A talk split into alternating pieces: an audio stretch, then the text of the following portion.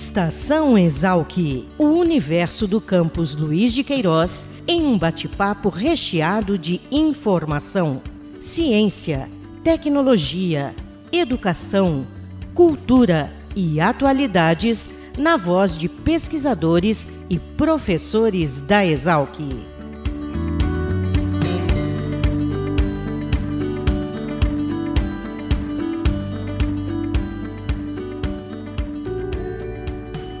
Olá, sejam bem-vindos a mais um Estação Exalc, o podcast da Escola Superior de Agricultura Luiz de Queiroz, a Exalc, unidade da USP localizada em Piracicaba.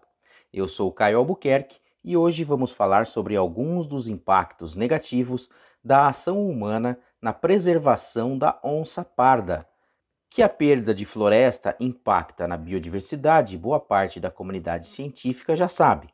Mas à medida que as pesquisas avançam, crescem os alertas específicos sobre a importância da preservação dos remanescentes florestais para determinadas espécies de animais. Este Estação Exalc destaca um importante estudo que acaba de ser publicado e que mostra a influência da perda de floresta no padrão alimentar da onça parda. Para falar um pouco sobre este estudo, convidamos o pesquisador e biólogo Marcelo Maggioli. Tudo bem, Marcelo? Obrigado por nos atender. Eu queria que você se apresentasse falando um pouquinho sobre a sua atuação como pesquisador. Olá, Caio. Sou Marcelo Maggioli, formado em Biologia pela PUC Campinas, com mestrado em Recursos Florestais, aqui pela Exalc, e doutorado também pela Exalc, pelo SENA, em Ecologia Aplicada. É, desenvolvo minhas pesquisas principalmente no campo da ecologia trófica, né, na dieta principalmente é, de mamíferos carnívoros e também trabalhando com a ecologia de comunidades de mamíferos de médio e grande porte e as funções que esses animais desempenham. Atualmente eu sou pesquisador associado do Instituto Procarnívoros e do Centro Nacional de Pesquisa e Conservação de Mamíferos Carnívoros, do ICMBio, e nós estamos desenvolvendo um projeto no sul da Bahia é, com inventário de mamíferos de médio e grande porte utilizando armadilhas fotográficas. Agora, Marcelo, o que foi observado nesse estudo? Há uma relação direta da perda de áreas florestais com a dieta da onça parda? Bom, nesse estudo nós avaliamos o impacto então da perda da, da cobertura florestal sobre a dieta é, da onça parda em diversas localidades da Mata Atlântica e a partir dessa avaliação, né, contrastando os tipos de presas consumidos com paisagens com diferentes quantidades de florestas, nós observamos que com a perda de floresta há uma tendência para que a onça parda diminua o tamanho das presas que ela consome, ou seja, nas áreas maiores de floresta, nos grandes blocos florestais ou no contínuos florestais, como a Serra do Mar, por exemplo, a dieta da onça parda tende mais a ter animais de grande porte, ou seja, aquelas presas que têm peso acima de um quilo. Enquanto que nas paisagens modificadas é, do interior do, da Mata Atlântica, por exemplo, onde há pouca cobertura florestal, os remanescentes florestais são pequenos, isolados, é, imersos em matriz agrícola, a tendência é que as presas que a onça parda consuma sejam menores de um quilo. Então, apresentando aí muitas é, espécies de roedores, é, aves, é, pequenos répteis. Enquanto lá, voltando para as áreas conservadas, as principais presas são os ungulados, ou seja, incluindo os veados, é, porcos do mato, grandes roedores como paca, capivara.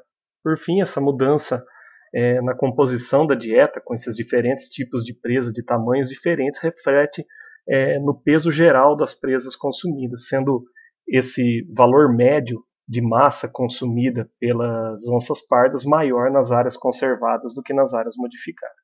Agora, Marcelo, sobre a onça parda especificamente, esse animal tem uma importância no ecossistema, mas vem sofrendo muitas ameaças ultimamente. Tem aparecido até em trechos de áreas urbanas, em bairros mais afastados, enfim. Queria que você falasse um pouco sobre isso. A onça parda é o segundo maior felino das Américas, atrás apenas da onça pintada, e é o organismo terrestre é, com a maior distribuição do hemisfério ocidental. Portanto, devido a essa ampla ocorrência da espécie, ela vai estar é, tá ocupando diversos tipos de hábitat é, nos diversos biomas né, que estão presentes nessas regiões, podendo ocorrer tanto nas áreas preservadas quanto nas áreas modificadas. E devido a essa alta capacidade de se adaptar a diversos tipos de ambientes diferentes, leva ela a consumir também um número grande e variado de presas ao longo de toda a sua distribuição. E tem uma diferença visível entre o tamanho das presas consumidas na parte temperada e na parte tropical da distribuição da onça parda, sendo que na parte temperada ela tem uma tendência de consumir presas de maior porte, enquanto aqui na nossa região tropical, né, a América do Sul, Brasil, ela consome presas entre 1 e 15 quilos. A onça parda é ameaçada de extinção em algumas regiões da distribuição dela, sendo que no Brasil, em nível nacional, ela é considerada vulnerável à extinção e tem também é, algumas categorias de ameaça para alguns estados brasileiros. E podemos listar as principais ameaças para a espécie ao longo de sua distribuição e no Brasil, a perda e fragmentação dos hábitats, atropelamentos e caça retaliatória por predação de animais domésticos. E algo que a gente vem observando ao longo dos anos, com a expansão das áreas urbanas, a perda de hábitat, fragmentação de hábitat, é a presença desses animais dentro de áreas urbanas, que frequentemente nós vemos notícias, é, vídeos e fotos dos animais dentro de cidades, em quintais, em garagem de casas, circulando dentro é, de grandes centros urbanos, onde esses animais acabam ficando um pouco perdidos, né, sem o hábitat natural e acabam não sabendo como reagir e ficam totalmente desorientados dentro dessas áreas urbanas. Por fim, é uma espécie que desempenha um papel muito importante dentro das áreas florestais, é, como a Mata Atlântica, onde nós executamos o estudo, é, controlando as presas de grande porte, que acaba também influenciando outros processos de própria estruturação da floresta, do controle de pressão é, de herbivoria, né, do consumo das plantas, entre outros. Então, ela desempenha um papel muito importante, tanto nas áreas conservadas quanto nas áreas modificadas. Marcelo, eu queria que você falasse um pouco sobre o processo de realização desse estudo e quem está envolvido nele.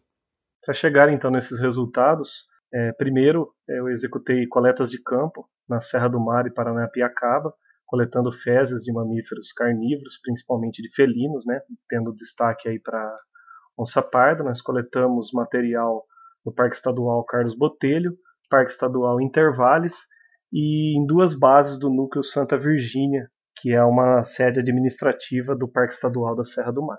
Após a coleta desse material, ele era encaminhado para o laboratório, onde a gente executava um processo de triagem, ou seja, a gente lavava as fezes separava os itens alimentares, pelos, ossos, dentes, escamas, penas, o que possibilitasse a gente identificar é, quem era o depositor das fezes, né, qual animal tinha defecado, e também identificar as presas. Para auxiliar também na identificação tanto do predador quanto das presas, nós fizemos uma análise dos pelos, é, analisando o padrão da cutícula, ou seja, da superfície do pelo, que funciona como se fosse uma digital, ou seja, cada animal tem uma impressão é, bastante particular que permite diferenciar, e também da medula do pelo, ou seja, do interior dele, que também tem um padrão diferente para os diferentes grupos de mamíferos.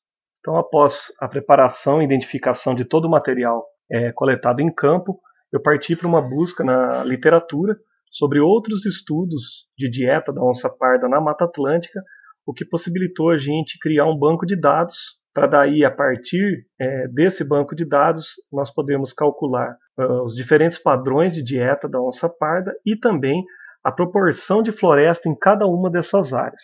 No total, nós avaliamos 16 áreas, incluindo as quatro que eu avaliei durante o doutorado, sendo 11 dessas em áreas conservadas, dentro de grandes blocos e contínuos florestais, e outras cinco áreas é, dentro de paisagens é, modificadas pela atividade humana. O que pode acontecer com a onça parda, Marcelo, e com outros mamíferos de médio e grande porte, se esse cenário de perda da cobertura florestal não for minimamente revertido? Que a gente vem observando com esse e outros estudos que a gente vem desenvolvendo, tanto em áreas conservadas quanto em áreas modificadas, é que com a perda da cobertura florestal nós temos o desaparecimento, em primeiro lugar, dos animais de grande porte aqueles que são dependentes das florestas, tanto como hábitat quanto para alimentação. No caso desse nosso estudo com as onças pardas, o que a gente observa é que o animal tem uma grande plasticidade de comportamento, ou seja, ela consegue se adaptar a diversos tipos de situações, consumindo presas pequenas quando a disponibilidade dessas é maior, como nas áreas modificadas, ou consumindo presas grandes onde a disponibilidade dessa é maior, como nas áreas mais preservadas. A maior preocupação em termos populacionais é que nas áreas modificadas os animais estão sujeitos a diversos tipos de pressões, como os atropelamentos, a própria perda de hábitat, expansão agrícola em algumas áreas, expansão urbana, como condomínios, por exemplo, é, em áreas é, mais naturais, né, em áreas rurais, por exemplo, onde esses animais estão transitando e onde estão presentes os remanescentes florestais que eles ainda conseguem ocupar nessas é, regiões. Marcelo, e o artigo traz sugestões para minimizar esses impactos? Apesar de ser um estudo de ecologia, é, nós temos algumas recomendações que vão de encontro também a outros estudos desenvolvidos na Mata Atlântica, que remetem a, pelo menos uma restauração mínima é, das áreas de preservação permanente, né, a vegetação ripária, aquela principalmente beirando os rios, para re tentar reconectar é, os remanescentes florestais para facilitar a movimentação das espécies. A onça parda, por exemplo, é uma espécie que, apesar dela se movimentar também é, pelos cultivos agrícolas, como cana, também por plantações de eucalipto, ela prefere circular pelas áreas de vegetação nativa. E essas conexões ripárias são essenciais para se movimentar dentro de uma paisagem fragmentada, ou seja, com pequenos remanescentes, e essas pequenas áreas de mata facilitariam a movimentação dela. Então, a restauração dessas áreas de preservação permanente também com a implantação de reservas legais previstas é, no Código Florestal Brasileiro podem é, ajudar a persistência das espécies nessas paisagens. Agora fala para a nossa audiência, Marcelo, onde que o artigo está publicado e se vocês contaram ainda com o apoio de agências de fomento. Esse estudo foi publicado no periódico internacional Mammal Research e nós tivemos apoio para pesquisa, para execução das atividades de campo da FAPESP e também de projetos da Fundação Grupo Boticário de Proteção à Natureza, sob coordenação da professora Kátia, eu recebi também bolsa de doutorado da CAPES durante um tempo e posteriormente da FAPESP. E a professora Kátia recebe é, a bolsa de produtividade do CNPq. Este foi Marcelo Maggioli, um dos autores de um trabalho científico que alerta para a necessidade da preservação das áreas de floresta e como isso pode impactar na dieta alimentar da onça parda. O trabalho também teve colaboração direta da professora Kátia Ferraz, do Departamento de Ciências Florestais da Exalc. Na descrição deste podcast você encontra o link do trabalho, caso queira fazer a leitura na íntegra. Este Estação Exalc fica por aqui. Voltamos no próximo episódio com mais informações sobre ciência, tecnologia, cidadania e atualidades. Até mais!